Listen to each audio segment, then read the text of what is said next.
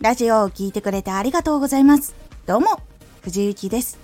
毎日16時、19時、22時に声優だった経験を活かして、初心者でも発信上級者になれる情報を発信しています。さて、今回は、ラジオを作るときは、聞く人のことを考える。白いご飯が好きな人に白いご飯が美味しいお店を紹介したり好きな声優がいる人にその声優さんのお話をするようにラジオを作るときは聞く人のことを考えることが大事になります。ラジオを作るときは聞く人のことを考える。あなたは今全く聞きたいと思っていないラジオを自分で探して聞きたいと思っていないものっていうのをわざわざ探してクリックして聞いたりしますか？あなたは楽しみたいものを楽しみ知りたいことを知りたい時に知るように。ラジオを聴く人も楽しみたいものを楽しみ知りたいことを知りたい時に聞きます。楽しみたい人に勉強やお仕事の話をしても聞いてもらえないように勉強したい人に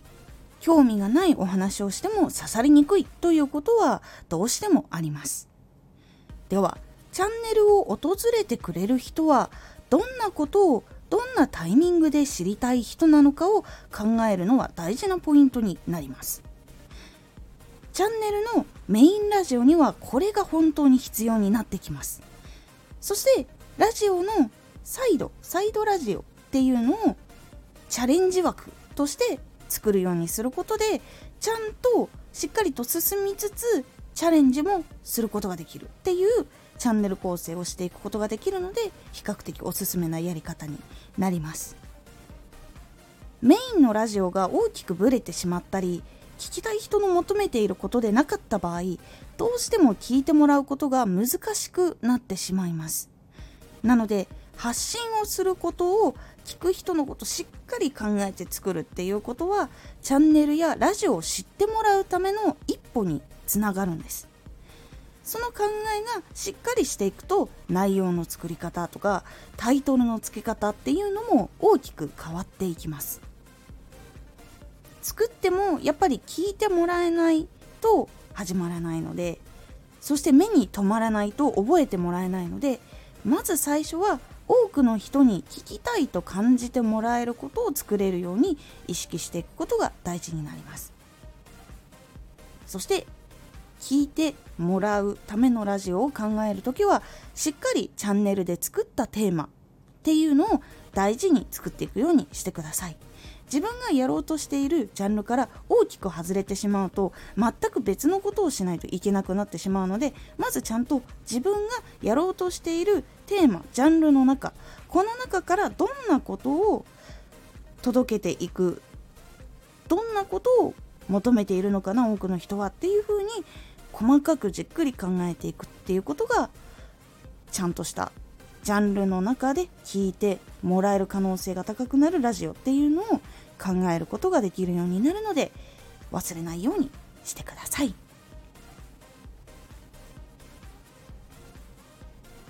回のおすすめラジオ。初めてでも大丈夫。著作権は注意が必要。誰かが作ったものお話曲イラスト写真などなど全部誰かが作ったものには著作権があります。なのでそういうものを扱う時使いたい時にはどうしたらいいのかっていうお話をしております。このラジオでは毎日16時19時22時に声優だった経験を生かして初心者でも発信上級者になれる情報を発信していますのでフォローしてお待ちください。毎週2回火曜日と土曜日に藤雪から本気で発信するあなたに送るマッチョなプレミアムラジオを公開しています。有益な内容をしっかり発信するあなただからこそ収益化してほしいラジオ活動を中心に新しい広がりにつながっていってほしい毎週2回火曜日と土曜日。ぜひお聴きください。Twitter もやってます。Twitter では活動している中で気がついたことや役に立ったことをお伝えしています。ぜひこちらもチェックしてみてね。コメントやれたいつもありがとうございます。では、また